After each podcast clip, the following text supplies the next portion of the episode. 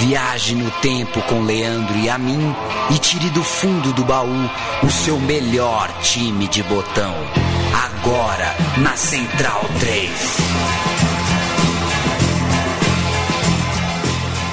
Muito bem-vindo, amigo Central 3. Este é o programa Meu Time de Botão. Eu sou Leandro Amin. Na próxima hora você estará em minha companhia e na companhia de Matias Pinto. Se você não, se você fechou a cara quando soube dessa informação quando eu falei de mim, certamente sorriu quando ouviu o nome de Matias. É bom estar com você em mais esta jornada e é uma jornada mundialista, Matias Pinto. Isso, é ano ímpar, é ano de Mundial Sub-20, de Sul-Americano Sub-20, é, e esse ano completa 20 anos né, do que talvez tenha sido o melhor Mundial Sub-20 da, da história, né? Talvez o, o que tenha é, tido mais talento reunido.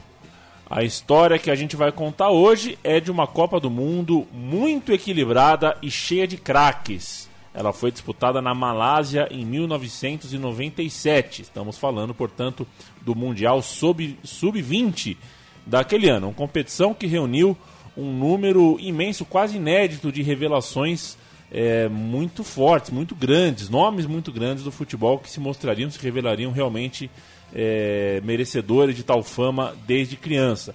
Eu estou falando do Riquelme na Argentina, Thierry Henry na França, o Alex no Brasil, Owen na Inglaterra, Zalaeta no Uruguai, além de Valá, Duffy na Irlanda, ainda que não seja um craque é, é, é pro contexto irlandês, um grande jogador, Benny McCarthy na África do Sul, sem contar outros muito nomes, né, Matias? Eu falei só um de cada país, mas é. se a é. gente for aprofundar aí, tem muitos outros. Aí temos é, Cambiasso na Argentina, Fernandão no Brasil, Kerriger na Inglaterra, Trezeguet na França, é, Die, o, o, Oliveira, né, o, o, que a gente vai falar bastante do Uruguai, o Pablo Aymar e alguns outros que você reconhecerá a partir de agora. E desses nomes que a gente falou, três, pelo menos, é, não, quatro, estiveram na Copa do Mundo adulta, né, no ano do seguinte. Ano seguinte. É, Henri e Trezeguet pela França, o Benny McCarthy pela África do Sul e o Owen na Inglaterra, que inclusive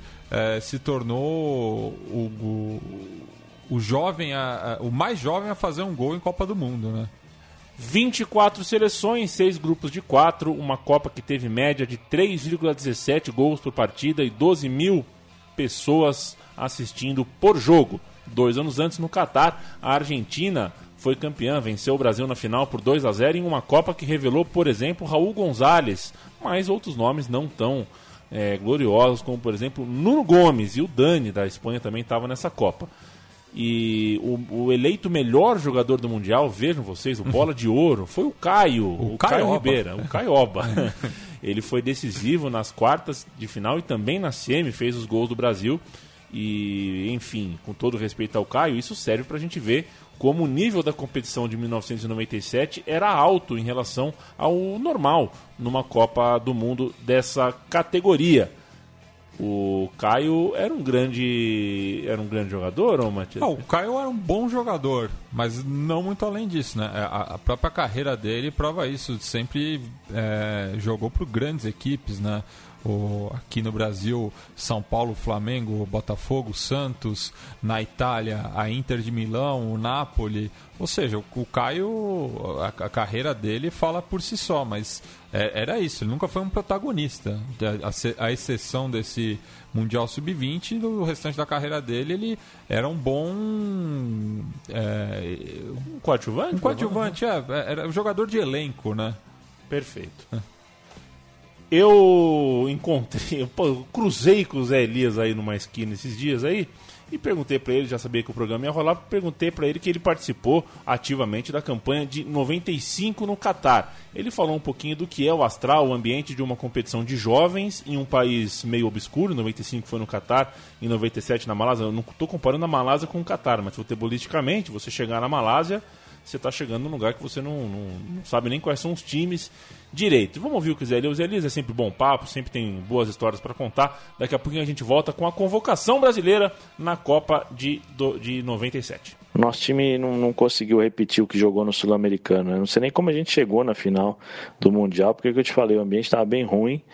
É, a alimentação estava uma porcaria, a gente não conseguia comer. Eu comi durante toda a competição, era batata frita e Coca-Cola, um pouco de arroz e uma carne que de vez em quando eles faziam lá, porque a comida era típica de, de do Catar, né?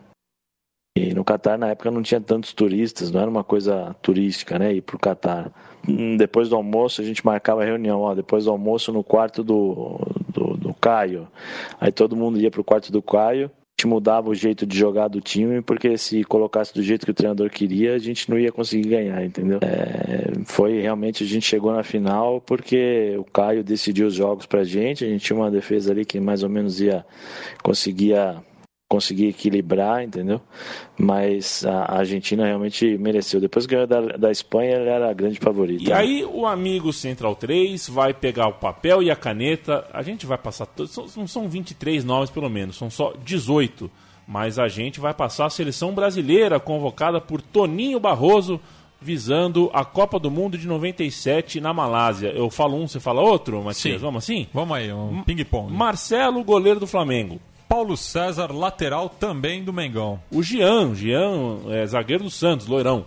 Aquele que era do Guarani, foi pro Guarani depois? Isso, exatamente. Álvaro, zagueiro também do São Paulo. Sidney, número 5, um volante meia que jogou pelo São Paulo e depois pelo Fluminense. A Tirson é o terceiro rubro-negro da lista. O número 7 é Fabiano, o Fabiano Genro, revelado pelo São Paulo. É, com a camisa 8, Pedro Paulo de Oliveira, ele mesmo, o Pedinho, meia do Vasco. Revelado pelo Goiás, Fernandão é o camisa 9 atacante. Com a 10, Alexandre de Souza, o Alex, meia do Coritiba na época. O moço de Curitiba. Uhum. Número 11, Adailton, guarde este nome, Adailton atacante que foi para a Copa do Mundo como atleta do Guarani, mas foi revelado pelo Juventude. E veja só, o goleiro reserva acabou tendo uma carreira muito mais promissora do que o titular. Estamos falando do Elton, do Vasco. Número 13, Éder, zagueiro do Grêmio. Com a 14, lateral do Colorado, Vinícius. Também do Colorado, número 15, é o volante Odair. Não lembro dele. E nessa época, ainda pelo Atlético Paranaense, um jogador que faria nome, faria história no Colorado também, o Perdigão. Perdigão, quem diria, hein? Os detratores dele agora estão calados. Número 17, atacante do Bahia, Hamilton dos Santos, o famoso Júnior. E ainda na primeira divisão em 97, Rony Eliton Pereira Santos, o Rony do Fluminense, que foi o destaque do, do tricolor das Laranjeiras na campanha da Série C o Rony que tinha aquela orelhinha de lutador de jiu-jitsu, né? de couve de bruxado. Não parecia, de fato, um jogador uh, de futebol, mas era, era um bom, teve uma carreira longa e hoje se dedica a vender mando de jogo, né? Ele intermedia a venda de mando de jogo. Olha só. É ele quem leva o América Mineiro para Londrina, o Flamengo para Natal, é, o esporte para Cuiabá, enfim. Essas coisas. Até um de serviço, viu, Rony? É. Desculpa eu te dizer, pode ganhar seu dinheiro à vontade, não é ilegal. Mas, Mas é. é um desserviço, é um saco isso. não queremos que você. Se você já sabe quem é o campeão mundial de 97, tudo bem. Se você não sabe, por que dizer agora, né? É. Você pode ter sido o Henry, pode ter sido o Riquelme, pode ter sido o Alex, pode ter sido o Zalaeta, pode ter sido o, o Owen. Vamos ver quem ganhou essa Copa do Mundo. Mas é claro que a gente começa dando uh, cartaz e vitrine para o Brasil. E pela convocação que a gente falou, né, Matias, dá para ver que muita gente virou nesse time. Os resultados da primeira fase não nos deixam mentir. Isso, o Brasil fez uma campanha avassaladora, né? Bateu logo na estreia a França por 3 a 0. Veja só, placar que no ano seguinte seria lamentado pelo Brasil. É, na sequência, a, Core... a África do Sul e ainda ali no, no sul, a Coreia do Sul. E essa foi uma goleada assim que é, é difícil ver até no, no Mundial adulto, né? 10 a 3 é, com vários gols do Adailton, que se credenciou né, nessa primeira fase como o artilheiro da, daquele torneio. Adailton fez 6 gols dos 10 do Brasil. Quer dizer, o Brasil fez 10, o cara fez. Ah, tem que procurar, hein? Se alguém já quem deve ter sido poucos a fazer seis gols em um jogo com a camisa da seleção brasileira o Fernandão ainda marcou duas vezes. O, o, o Adailton, inclusive na primeira fase, ele fez, além desses seis, mais dois contra a África do Sul e um contra a França. Ele terminou a primeira fase com nove gols. A gente vai ouvir alguns, não todos, os gols do Brasil nesse 10 a 3 contra a Coreia que a Bandeirantes transmitiu. E que beleza. Alexandre Isso. Matos na rua. Vamos Santos. ouvir. Alexandre Santos, Alexandre Matos. É. Alexandre Matos, vá pro inferno, saia da minha cabeça, meu. Não me, não me amola. Vamos, vamos ouvir o grande Alexandre Santos. O Guardou gol. no cantinho, no balaio. A bola em direção ao grande área, o goleiro ameaçou, não foi, Fernando tocou, guardou. Gol! É do Brasil, Fernandão faz 1 a 0 no placar. Brasil na recuperação, tá aí Pedrinho. Tentou lance individual, vem no lance individual, bateu! Gol! Que bonita jogada do Adailton. Dois para o Brasil, zero para a Coreia. Aí a briga do camisa 6 a tiro são falta nele. Pênalti. Penalidade máxima. Vai tomando posição para fazer a cobrança. Dailton apontou. Gol! É do Brasil! Adailton, mais um para o time brasileiro. O Vinícius cruzando até o pé esquerdo, sobe a zaga da Coreia. Olha, e a gente observa, olha, pênalti. E tocou a mão na bola o jogador coreano. Adailton de novo. Cutuca que dá. Apontou, gol! É do Brasil! 4 a 0 no placar. São jovens jogadores brasileiros. Está aí Sidney para fazer a cobrança. O Brasil vence de 4 gols a 0. A chance para o quinto. Gol! Adailton! É mole ou você quer mais? O Júnior, que entrou no segundo tempo, o jogador do Bahia, também marcou dois gols. Então, Brasil 10 a 3 na Coreia, ao todo 15 gols a favor e 3 contos, 3 sofridos contra a Coreia, uma classificação uh, acachapante. E este era o grupo, o grupo B, no caso. A França, que se recuperou é, do revés na estreia contra a seleção brasileira, que também conseguiu vaga. Contra a Coreia do Sul enfiou 4 a 2 dois gols de Henry, dois de Trezeguet. Na terceira rodada, de novo 4 a 2 contra a África do Sul. Novamente dois gols do Trezeguet, mais uma vez um gol do Henry e dessa vez um gol do Lutin, que ainda seria muito importante no caminho francês na Copa do Mundo. Então anota aí, para não se perder depois. Brasil e França já estão nas oitavas, classificados, e o Adailton é o artilheiro da competição com nove gols marcados e vai ser difícil alguém desbancá-lo na fase final. Isso, agora passando né, para o grupo A, o grupo que tinha o, os donos da casa, que fizeram mera figuração. O Uruguai mostrou força e fez sete pontos, né? Com as vitórias sobre Bélgica por 3 a 0 3 a 1 na Malásia e na última rodada, já classificado, é, poupou a musculatura e apenas empatou em Oxo contra o Marrocos, placar que classificava ambos, né? O, o Oxo é muito bom, né? É. Se, o, o, se você, se seu avô não era um fanfarrão, saiba é. que o Oxo é 0 a 0 né? Zero a, zero. a leitura é o Oxo ali. Matias, a gente está com os 18 nomes aqui do Victor Pu, do Victor Pua, da seleção uruguaia. É. Passa o olho aí e destaca os melhores, pra gente não falar os 18, velho. É, e é, aqui é, é, é uma coisa que eu sempre falo, né? O Vitor Pua também, como jogador, ele não passou por nenhum dos dois grandes clubes do futebol uruguaio. É, começou a carreira de treinador no, no River Plate é, uruguaio. É, e logo, com três temporadas depois, já assumia a seleção juvenil. E daí ele foi é, pegando jogadores justamente na no, no, nos clubes em desarrojo, como chamam no Uruguai, né? os, os clubes ticos.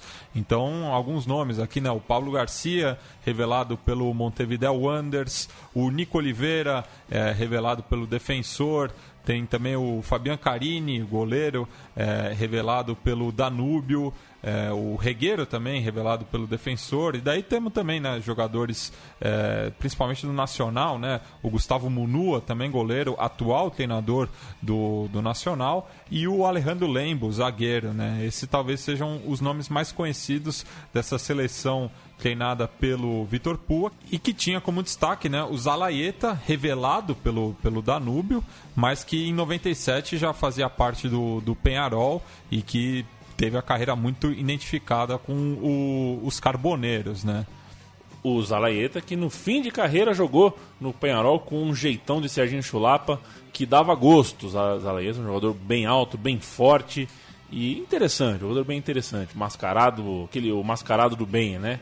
É, enfim, o Uruguai classificado também para a segunda fase. Então já temos Brasil, já temos França, já temos Uruguai, já temos o Marrocos também, mas o Marrocos eu já dou spoiler. O Marrocos não vai fazer não vai nada de muito incrível na segunda fase. Pulinho no grupo E, a seleção argentina de elenco absolutamente estrelado deu uma vacilada na primeira fase, mas isso não uh, mudou o seu destino em relação à classificação. José Peckerman, Peckerman, atual técnico da Colômbia, era o treinador dessa molecada argentina que continha. Vamos lá, Léo Franco, Christian Munhoz eram os goleiros.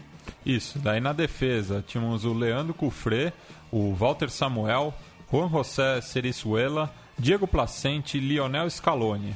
Meio campo tinha Esteban Cambiasso, o Diego Marquite, Pablo Rodrigues, Juan Roman Riquelme e Pablo Aymar, além de Fabian Cubeiro e Sebastián Romero. É, o Fabian Cubeiro que depois, no restante da carreira dele, foi recuado né, para a zaga e virou lateral, né? E capitão pelo velho Sarsfield. E uma curiosidade, Marquite que poderia ter jogado pela Cro Croácia também, né? Devido à ascendência dele. E no ataque, o Nicolas Dias, o Diego Quintana, Bernardo Romeu e Martim Pérez Lindo. O ataque não era lá essas coisas, né? O meio-campo que era realmente o ponto forte dessa Albiceleste. Romeu e Riquelme marcaram um gol em cada um dos três jogos da primeira fase. 3 a 0 na Hungria, um gol de cada. 2 a 1 no Canadá, um gol de cada. 3 a 4 contra a Austrália, um gol de quatro, um gol, um gol de cada, mas aí esse 3, esse 4 a 3 na verdade foi bem bizarro.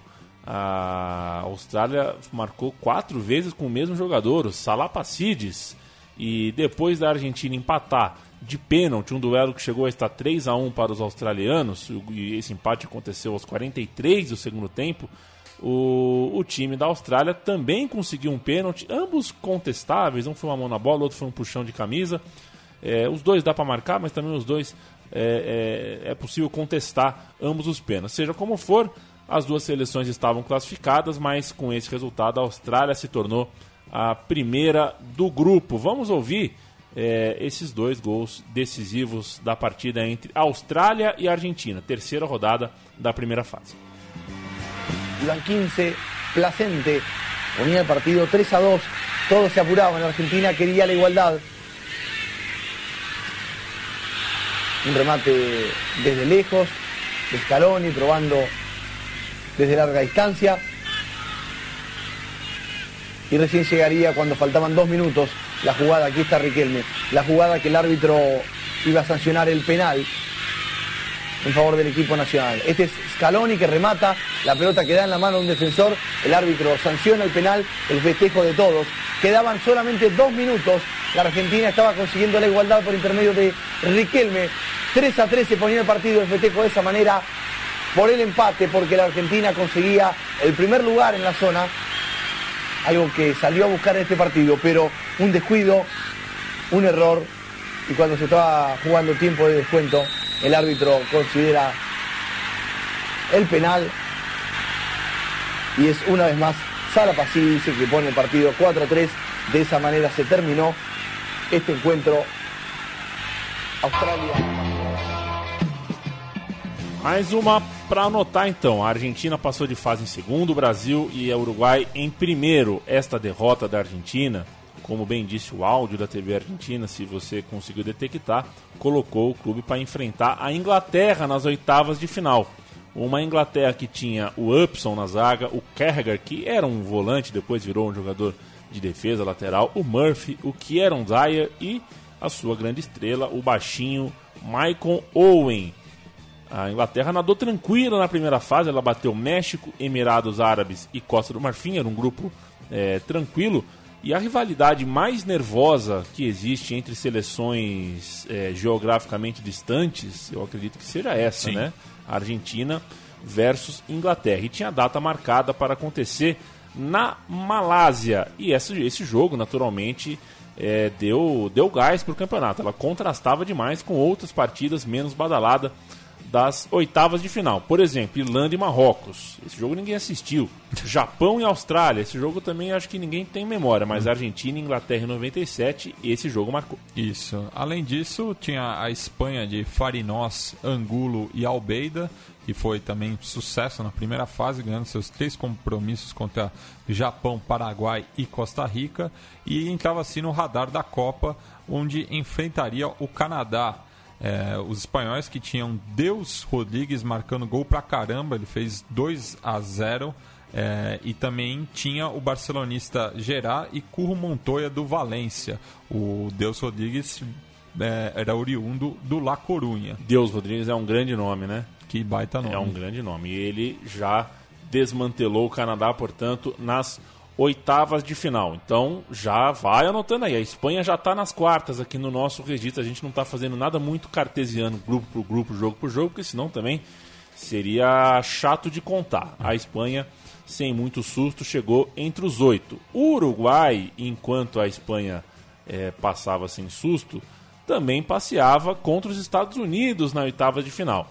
3 a 0 com o resultado construído ainda no primeiro tempo. Foi tudo de boa para a seleção do Matias Pinto, para a seleção do Pua. E o Brasil, hein, ô Matias? Como é que foi?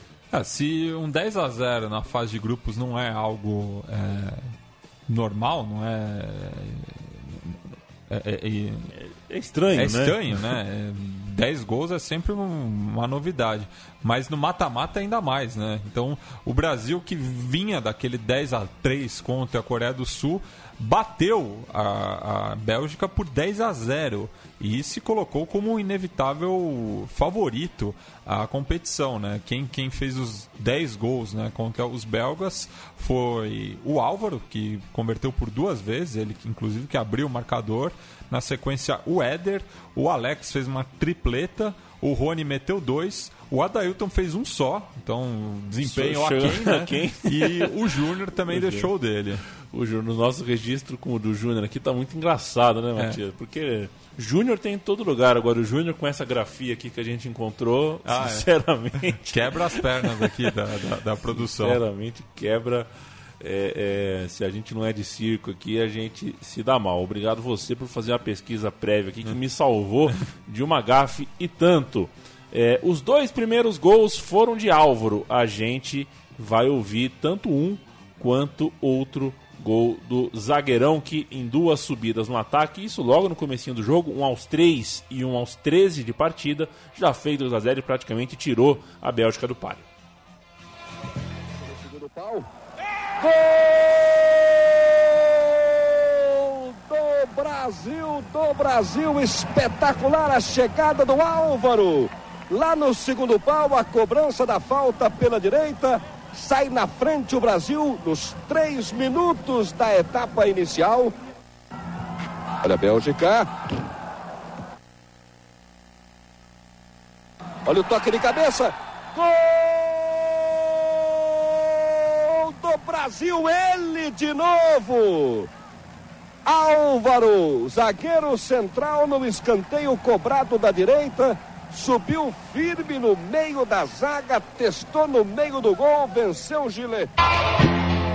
Lhes poupamos dos oito gols restantes. O Brasil fez 10 a 0 na Bélgica e o áudio é da TV Bandeirantes. Me fugiu dramaticamente o nome desse narrador. A voz é inconfundível, mas o, o nome dele acabou de, de, de, de me fugir. Me fugiu legal. Resultado assombroso: Brasil 10, Bélgica 0. No dia seguinte, o seu adversário seria descoberto. Isso a gente ocultou até agora e a gente vai contar. A Argentina, ao perder o primeiro lugar do grupo para a Austrália, entrou nessa barca furada. Era pegar a Inglaterra nas oitavas e o Brasil nas quartas. Ou seja, o Brasil teria que esperar o vencedor de Inglaterra e a Argentina. E aqui eu já estou assumindo que a Argentina tinha mais time e superou sim a Inglaterra. Um dos grandes duelos do Mundial eh, finalmente aconteceu e o empate, na verdade, durou menos de 10 minutos. O Pablo Aymar, leve, com aquele pezinho carregando a bola com a parte de fora do pé, muito habilidoso, sofreu um pênalti aos 8 que Riquelme converteu em gol. Aos 25, o Aymar, ele sozinho, sem sofrer o pênalti, fez o 2 a 0 numa jogada muito bonita, cheia de toques de primeira, jogada bem trabalhada pelo chão, e assim foi o ponto de desequilíbrio da partida. Argentina 2, Inglaterra 0. Vamos ouvir os dois gols. Jugador del Liverpool ha perdido la selección inglesa. Ojo con Pablo Aymar. Puede caer y el penalti. El penalti que ha decretado el árbitro del encuentro. Ha caído Pablo Aymar. Cometido por Jackson. Y vamos a ver si hay en ese minuto 8 la repetición, si ese penalti es claro no. Esta desde luego no va a aclarar mucho. Pues, eh, pues sí, yo creo que ese ha sido penalti. La entrada de Jackson sobre Aymar y Riquelme. Román Riquelme que se dispone ya al lanzamiento. En este minuto 9, de nuevo la constante en estos campeonatos del mundo, goles muy tempraneros, puede llegar el 1-0. Bajo los palos, David Lucas, ahí está Riquelme al lanzamiento, minuto 9 y medio, puede ser 1-0, el disparo y el gol. El gol de Argentina que coloca el 0-1 en el marcador en este minuto 9. Argentina de luego lo está buscando con más ahínco. Apenas un minuto. Mientras que Argentina ven ustedes qué buen, qué bien lo toca. Atención que juega en la frontal el disparo y el gol de Argentina. El gol de Argentina ha sido Pablo Aymar el que ha colocado el 2 a 0 en el marcador. Minuto, creo que ha sido el 25 de partido. Aymar que ha podido romper el encuentro. Qué facilidad para mover en la frontal la selección sudamericana. Ahí está Romeo. Vean ustedes cómo desplaza la defensa. A Inglaterra diminuiu com Kerriger aos 5 do segundo tempo. Ele subiu, uma bola alçada na área, ele subiu, testou para dentro do gol e colocou pressão na partida. O jogo foi bem mais tenso do que a Argentina achou que seria antes do intervalo, quando abriu 2 a 0. E um detalhe que a torcida malaia, ô Matias, ela torceu bastante contra a Argentina, a favor da Inglaterra. Tinha muita, muita bandeira da Inglaterra. E você via arquibancada, eu consegui ver um compacto do jogo, era a torcida malaia mesmo, com as bandeiras é, da Inglaterra. Isso acaba sendo um, um, pequeno drops de fronteiras invisíveis aqui. Vai é, saber por que, que eles torceram. Talvez eu, eu, eu vou arriscar uma suposição aqui de por ser muito a Malásia é muito próxima da Austrália, eu imagino que filhos de ingleses residentes na, na Austrália, ou mesmo a colônia inglesa na Austrália, que é grande, é, deve ter ido em peso lá é, para a península, né? Mas num, a torcida local torcer a Inglaterra, realmente eu não, não, não consigo imaginar é, essa razão. Seja como for, foi a última vez que torceram para a Inglaterra nesta Copa. A Inglaterra se despediu, voltou para sua ilha e a Argentina seguiu em frente. A Argentina classificada e duelo marcado contra o Brasil. Uma reedição da última final com equipes muito interessantes frente a frente, um elenco é, forte para cada lado e esta acaba sendo a nossa cereja do bolo. Grandes jogos, grandes conquistas. A cereja do bolo.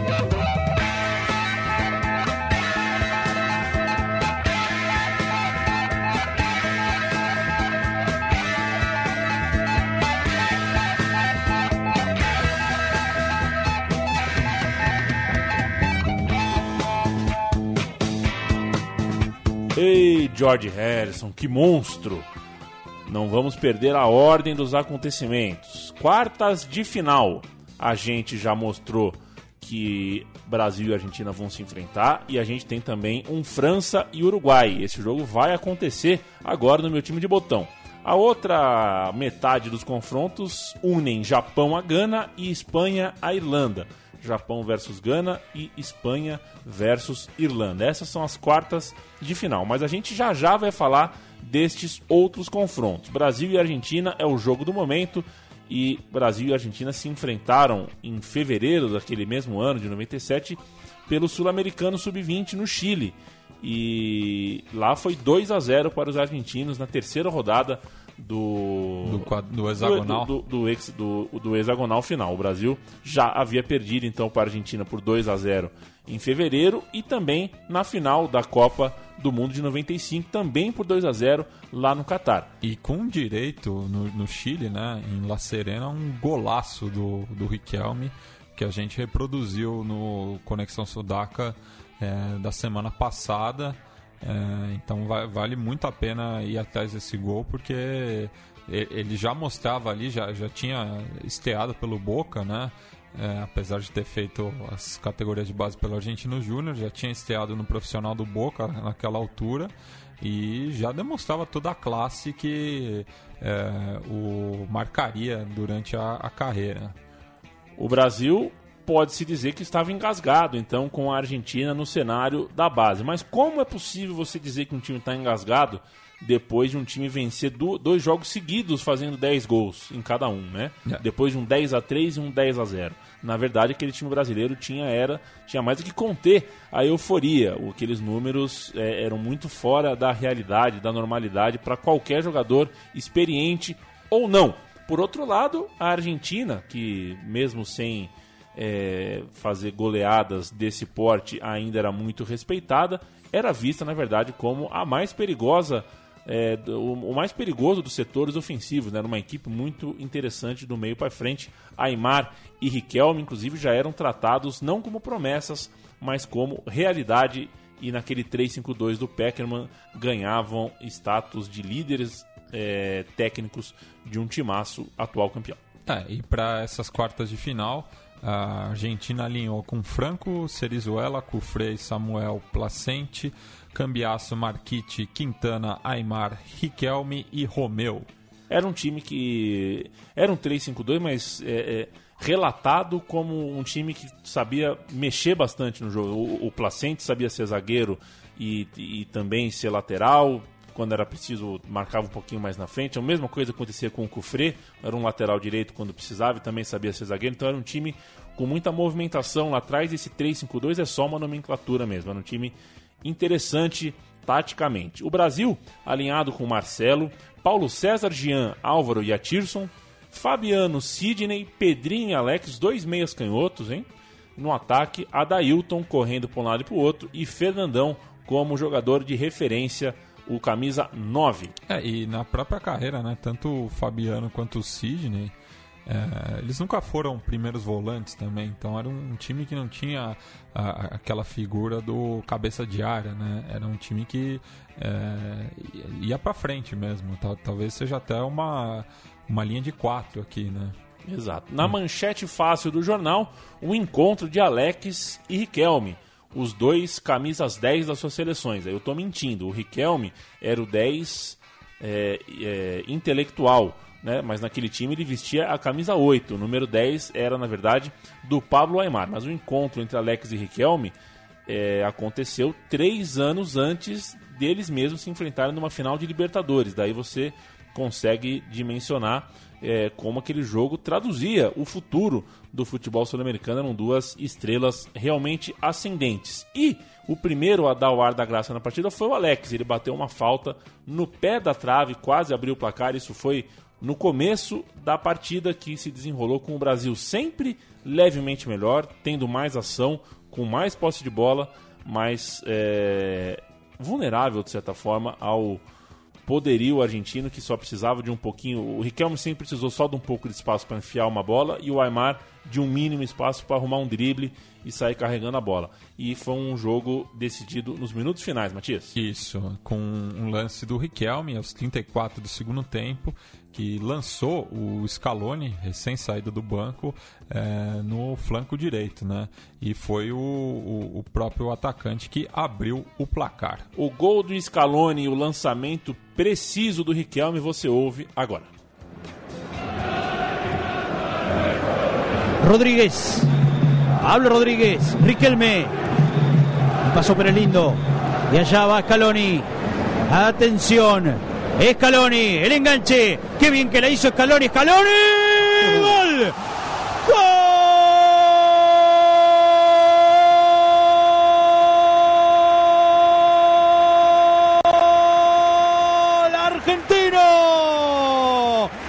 tenía Scaloni pegándole al arco. Bien por Lionel, arriba Argentina. Cuando no lo merecía el equipo de Peckerman. Le gana Brasil 1 a 0. Scaloni. Tá aí o narrador argentino da TIC Esportes, né? TIC, É. TYC, TIC Esportes, falando quando a Argentina não merecia, saiu o gol do Scaloni, grande bola do Riquelme, tirou um coelho da cartola, o Scaloni pela ponta direita cortou para dentro e fez o gol, um golaço. O Brasil, que estava melhor na partida, parecia inclusive que tinha mais perna, mais força física ali para aguentar os momentos finais, e isso é algo decisivo em um jogo de jovens é, foi traído, né? Gol da Argentina e a jogada achada por Riquelme foi o gol da partida, muito embora não tenha sido a última, né, Matias? Isso, já que nos acréscimos o Pérez Lindo também guardou o dele, então fechou aí com Argentina 2, Brasil 0 pela terceira vez seguida. Que nome lindo, né? Pérez Lindo. Pérez que beleza. Vamos ouvir. Cambiazo. Cambiazo. Y vamos Argentina. Cuchu. La contra, Aymar. Y si la manejan, es el gol de Argentina, es el segundo. Aymar para Pérez Lindo y es el segundo. Pérez Lindo. ¡Gol! ¡Gol!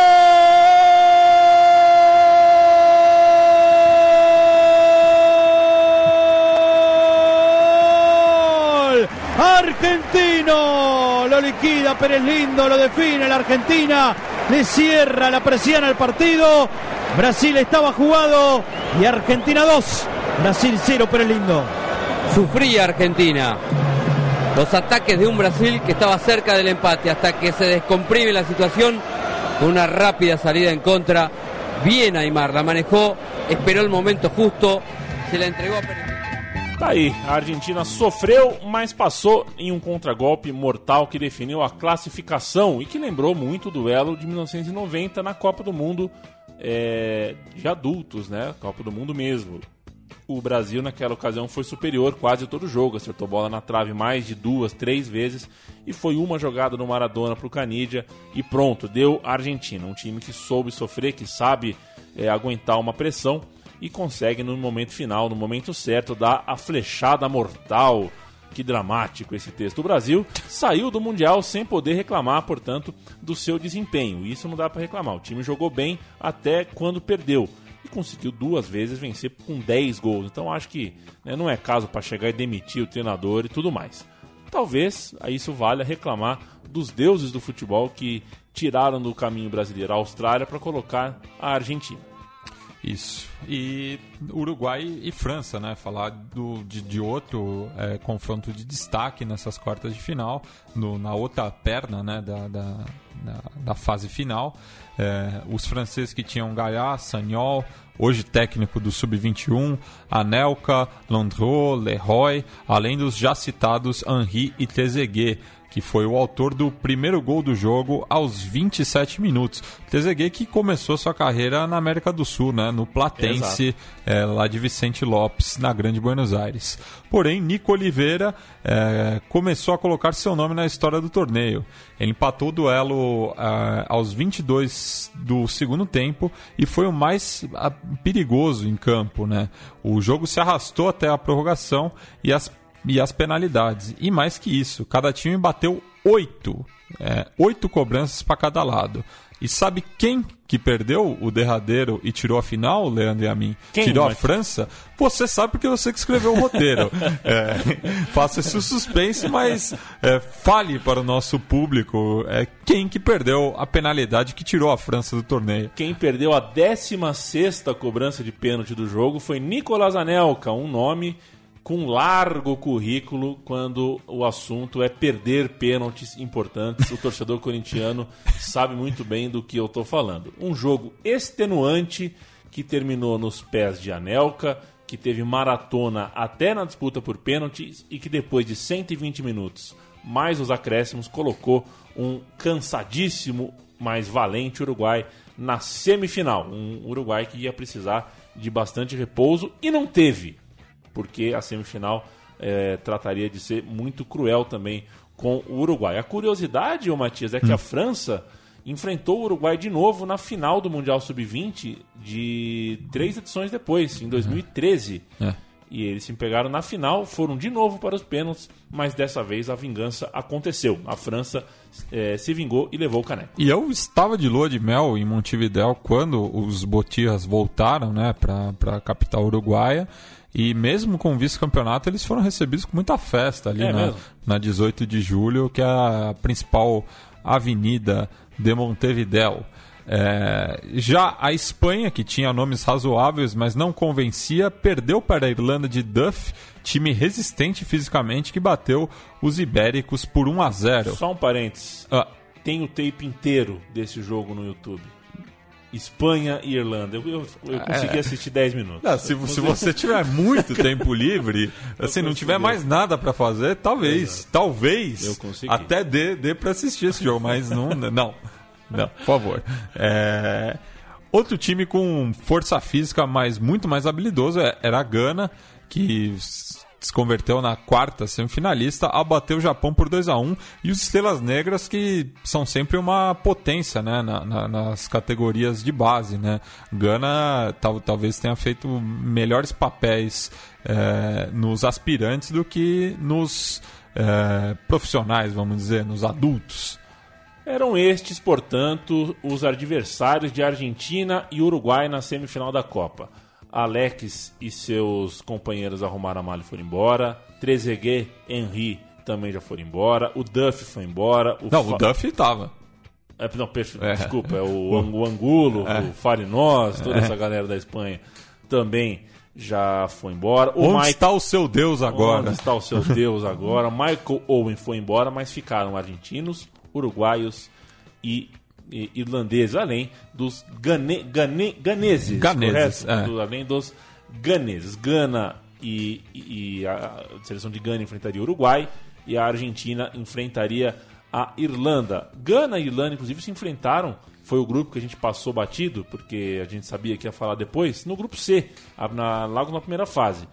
Eles se enfrentaram na primeira rodada e os africanos de Gana venceram os europeus da Irlanda por 2 a 1 O Peter Oforikoye, atacante que teria larga carreira no Olympiacos da Grécia, era o principal destaque daquela equipe. Isso. E se os uruguais estavam mesmo a fim de sofrer, né? Após a batalha contra os franceses, mais uma prorrogação. Gana e Uruguai? Prorrogação? Isso te lembra alguma coisa, Leandro e a mim? Isso me lembra um dos grandes momentos que o futebol deu a todos nós, né?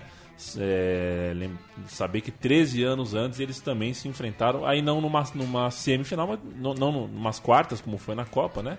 É. mas aqui, poxa, Gana e Uruguai já é um clássico da história das Copas do Mundo. Não teve Luizito Soares espalmando bola debaixo do gol, nem Louco Abreu dando cavadinha, mas teve uma, duas molecadas aí, 22 moleques em campo jogando tudo que tinham e o Uruguai com uma prorrogação tão dura contra a França precisando se igualar na força física contra uma Gana que era mais forte e estava descansada.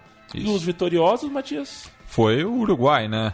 É, após 90 minutos e 4 gols, coube ao lateral Álvaro Fabian Pereira, revelado pelo Penharol, marcar o gol da vitória celeste na prorrogação. Um 3 a 2 que deixou os Botirras ainda mais desgata- gastados, mas com a cara que o seu torcedor gosta de ver, né? Um futebol de muita garra. Então vamos ouvir aí o Golden Goal do Pereira, que garantiu o Penharol na final do Mundial Sub-20 de 1997. O Pereira, aí você tá com o Pereira na cabeça É. que ele é um ídolo do Penharol, mas quem, ele, ele colocou o Uruguai na final. Tá? O Uruguai, perdão, Você colocou é. o Penharol na final? pô.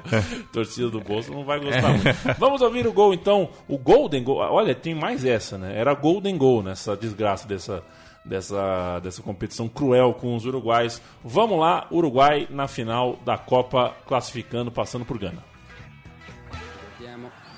Che è in vigore il golden goal, in pratica la squadra che segna vince la partita. E ben finito. La rete realizzata, abbiamo quasi chiamato da parte del numero 2 dell'Uruguay, Borrospe, che ha sorpreso letteralmente tutta la difesa del Ghana, in particolare il portiere Asamoah. Bellissimo questo gol realizzato da Borrospe al quindicesimo del primo tempo supplementare. Dunque l'Uruguay è in finale.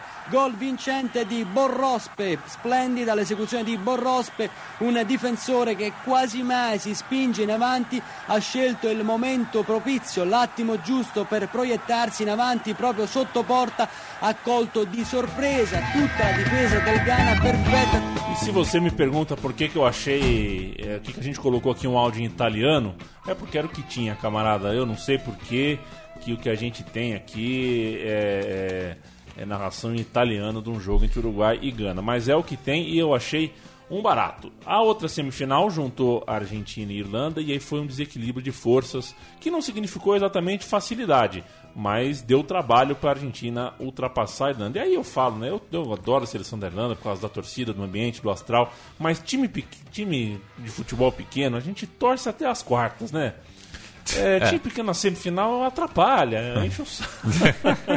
né, transforma, esse jogo é um jogo praticamente sem história. A Argentina é, é, foi a única equipe a realmente atacar e reivindicar é, um gol. Isso são é, isso é o que diz o, o, o, relato da partida, que naturalmente eu não assisti. A Irlanda, com muito pragmatismo, segurou até os 10 do segundo tempo, mas não mais do que isso. Um, um lance bem confuso, um bate-rebate estranho, e o Romeu, é, é, como, que, como que homenageando o nível é, da partida, que foi ruim, até a Argentina jogou mal esse jogo, ele homenageou é, o nível da partida, fazendo um dos gols mais feios de sua carreira. Não, a Argentina e Irlanda você não, não vai esperar um jogo lírico, né? Você vai esperar um futebol arte, vai ser um jogo brigado. Então vai lá, Romeu, põe na rede. Ahí está otra vez Pablito Rodríguez. Arranca Pablo Rodríguez, la jugó para Cambiazo. Viene Argentina buscando el primero, el toque para Pablito Rodríguez. Pablito, Pablito, Pablito en el área. Lo bajaron, le quedó para Romeo, le queda para Placente Romeo. ¡Gol!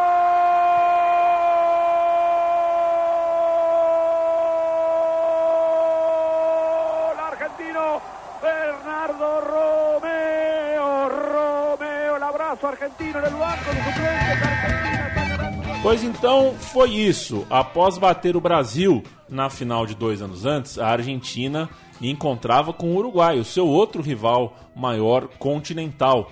É, nada mal, né, para uma, uma história dessa. O, você pegar é, os seus dois maiores rivais em duas finais de Copa seguida. Isso depois de ultrapassar na própria Copa a Inglaterra e o próprio Brasil é, antes de chegar na decisão, no caminho para a decisão em que bateria a cabeça com o Uruguai. E o Uruguai chegando do jeito que ele gosta, uma seleção celeste com muita bravura, sem aura de favorita, mas muito respeitada pela resistência, pela resiliência que mostrou nas partidas eliminatórias. Eu dou o Uruguai, Matias da Argentina. Munua, e... oi.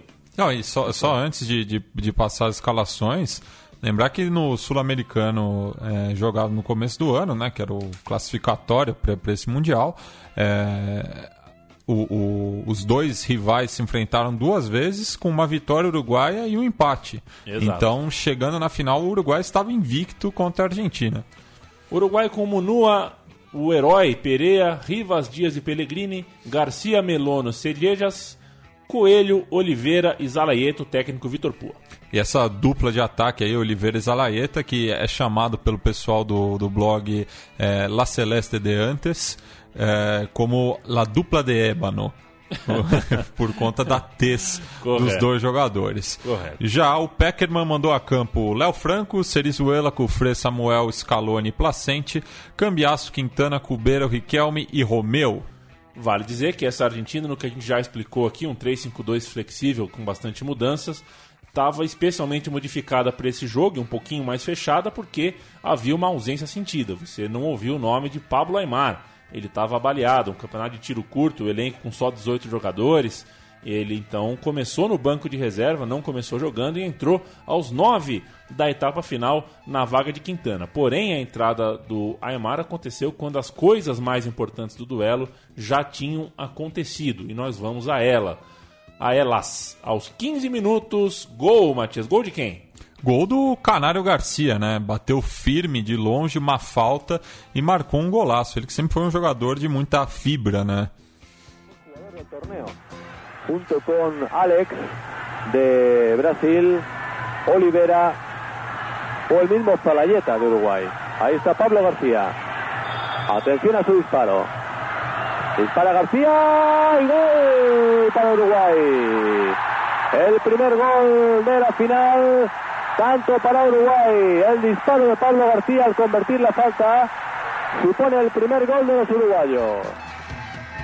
Paulo Garcia que comemora bravamente com o banco de reserva e o Uruguai jogando de vermelho, tá? Para sua memória aí é, fazer o registro. O Uruguai jogando de vermelho e a Argentina de azul marinho, os dois times com seus uniformes reservas. E o Pablo Garcia, que não fez muitos gols ao longo da carreira, mas não lembro agora se foi numa eliminatória, numa Copa América, que ele fez um gol e levantou a manga da camisa mostrando uma tatuagem de, do general Artigas, né? Um, um dos libertadores do, do Uruguai. Que maravilha, hein?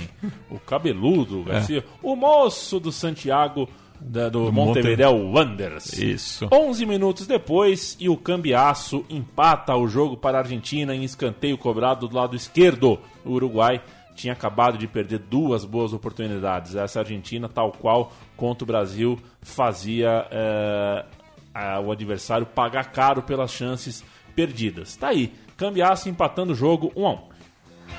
Va a sacar el córner el mismo Riquelme. Toda Argentina para el remate. ¡Gol! Ahí está el empate de los argentinos. Ha sido cambiazo. Quien empató para Argentina. Minuto 25 del primer tiempo.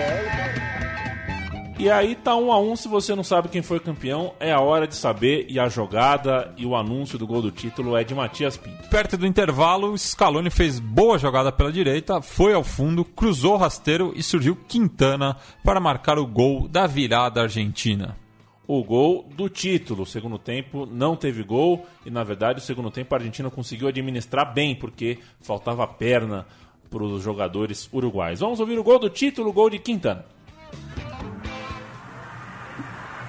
Ahí está Scaloni. Scaloni junto al García, el remate.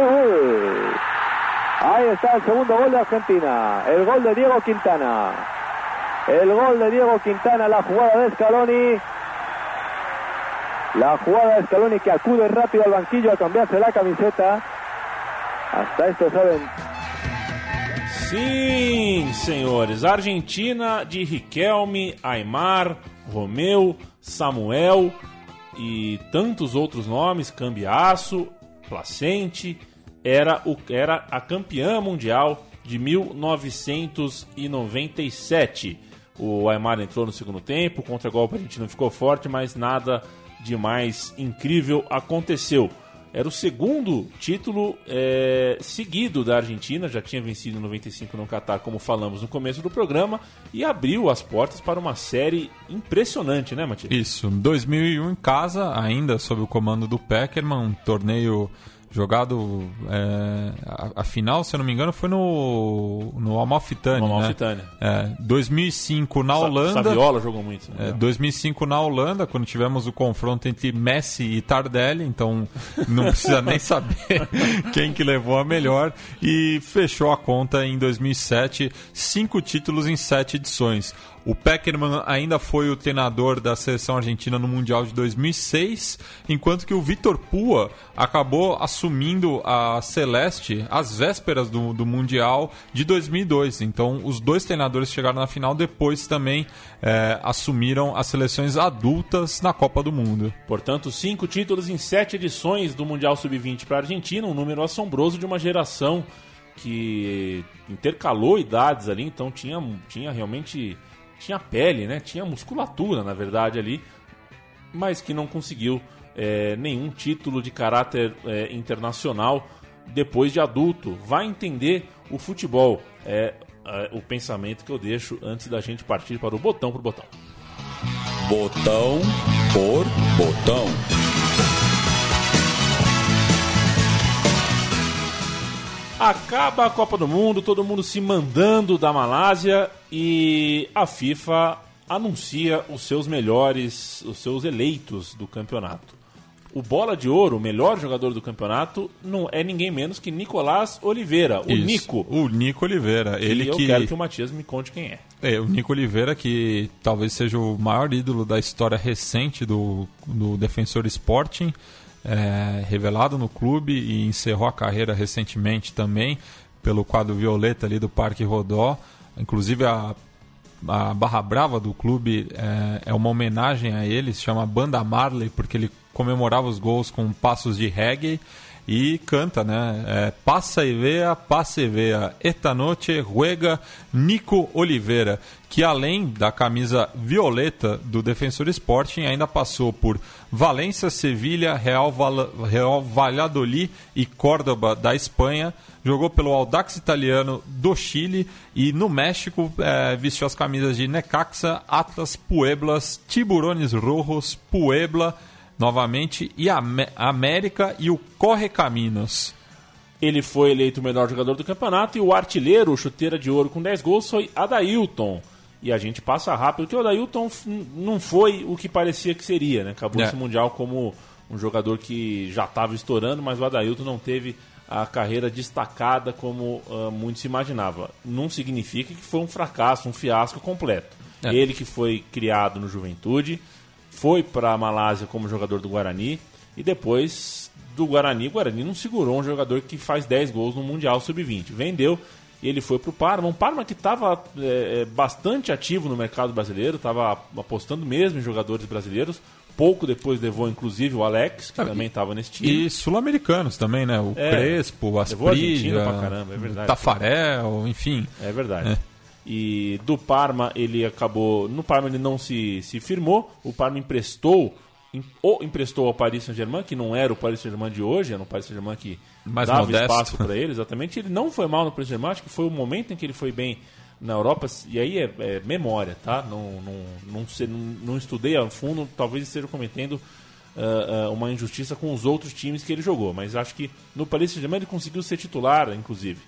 E quando voltou para a Itália, aí virou um andarilho, passou pelo Verona. No Verona ele ficou seis anos, depois passou por Gênova, Bolonha e depois de uma passagem pelo futebol romeno, ele retornou em 2013 ao Juventude como um veterano já para encerrar a sua carreira, que se não foi brilhante, foi uma carreira honesta. E acabou sendo muito confundido com outro Adailton, a história do gato e tudo mais. Esse não, esse é um Adailton que nada depõe contra ele nesse sentido. Eu deixei aqui no botão pro botão um Riquelme versus Alex, mas é só pra gente ilustrar. É, né? porque a gente não precisa contar exatamente a história de um e de outro, são jogadores que todo mundo conhece, mas acho que por algum momento na virada do século eles protagonizaram um antagonismo interessante em terras uh, continentais, em terras sudacas. Não dá para dizer que existe uma comparação no, nos êxitos. Né? O Riquelme é talvez o maior jogador,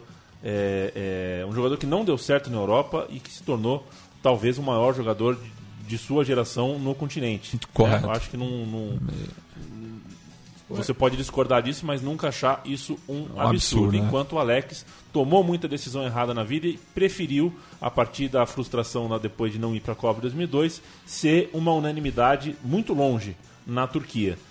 Algo, algo a dizer sobre esses dois, Matias? É, eu, eu acho que cada qual conquistou o, o, uma torcida, né? O caso do Alex, a, a idolatria que o, que o Alex tem é, pela torcida do Fenerbahçe é algo inexplicável, né? E diz muito também sobre a personalidade dele, que é um jogador que é, se adaptou à Turquia, um país que não, não tem quase nenhuma semelhança com o Brasil, tem uma língua muito difícil é, de, de ser aprendida e o Alex até hoje segue se comunicando com, com, com seguidores do Fenerbahçe, enquanto que o Riquelme é, se sente em casa, se sentiu em casa boa parte da carreira no Boca Juniors, teve alguns bons momentos na, na, na Europa, né, principalmente com aquele Vija Real, que era bastante sudaca também, que chegou em uma semifinal de Liga dos Campeões da Europa, mas o lugar dele ali era no Boca, é, passou bons e maus momentos lá no Boca, mas principalmente os bons, né? Sendo que ele conquistou três Libertadores, é, sendo o protagonista do, do, clube, né? Principalmente na, na, edição de 2007, que ele jogou uma barbaridade. É, e se você pensar que os dois estavam no Mundial Sub-20 em 97, o Alex é o 10 de um clube campeão de Libertadores em 99 e o Riquelme em 2000, né?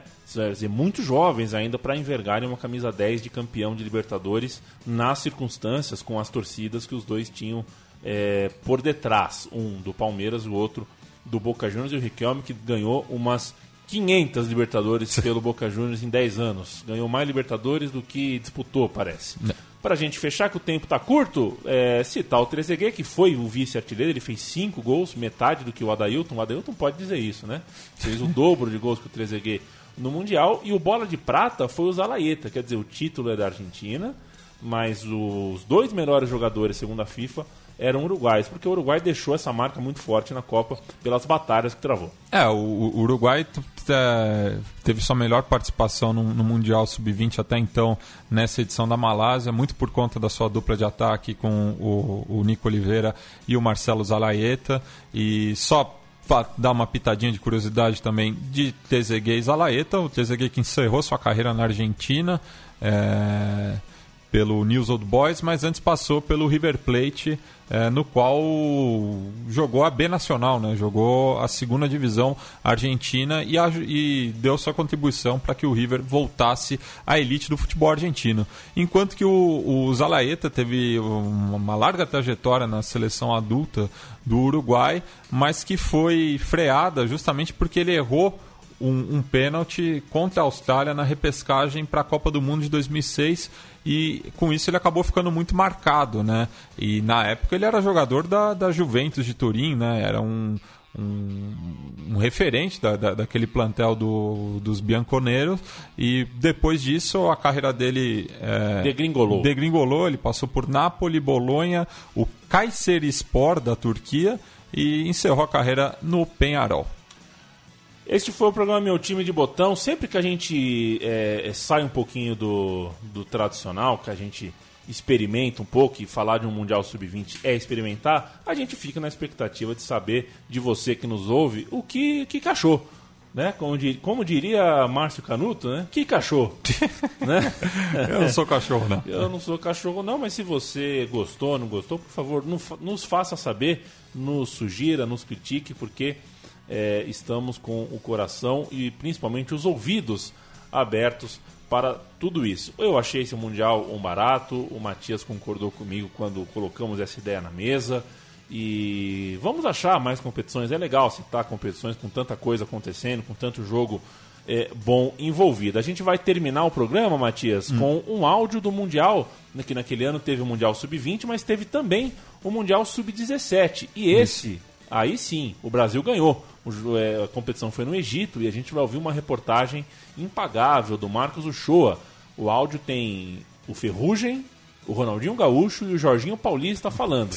Eu quero que você repare na trilha sonora com A Eu Tô Maluco, com É Coisa de Maluco, uma outra canção da mesma época que também falava de maluquice, e termina com a seleção brasileira, o Ronaldinho Gaúcho liderando tocando Exalta Samba na frente das pirâmides do Egito. Que momento, hein? Que momento. Deixa o Sub-20 com a Argentina. É, eu, eu, acho que isso que inspirou o Tchan no Egito depois. é, possivelmente foi é. isso. Valeu, Matias. Valeu, amigo Central 3. Estamos juntos e a gente volta na próxima semana com mais um time de botão.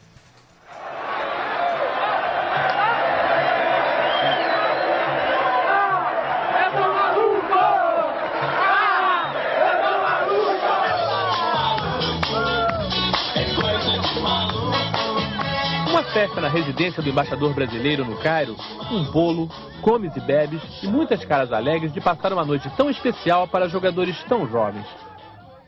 No dia seguinte, mais homenagens no maior jornal do Oriente Médio. E finalmente, o passeio que todos esperavam: ver as pirâmides, se sentir no topo do mundo, posando para as últimas fotos inesquecíveis.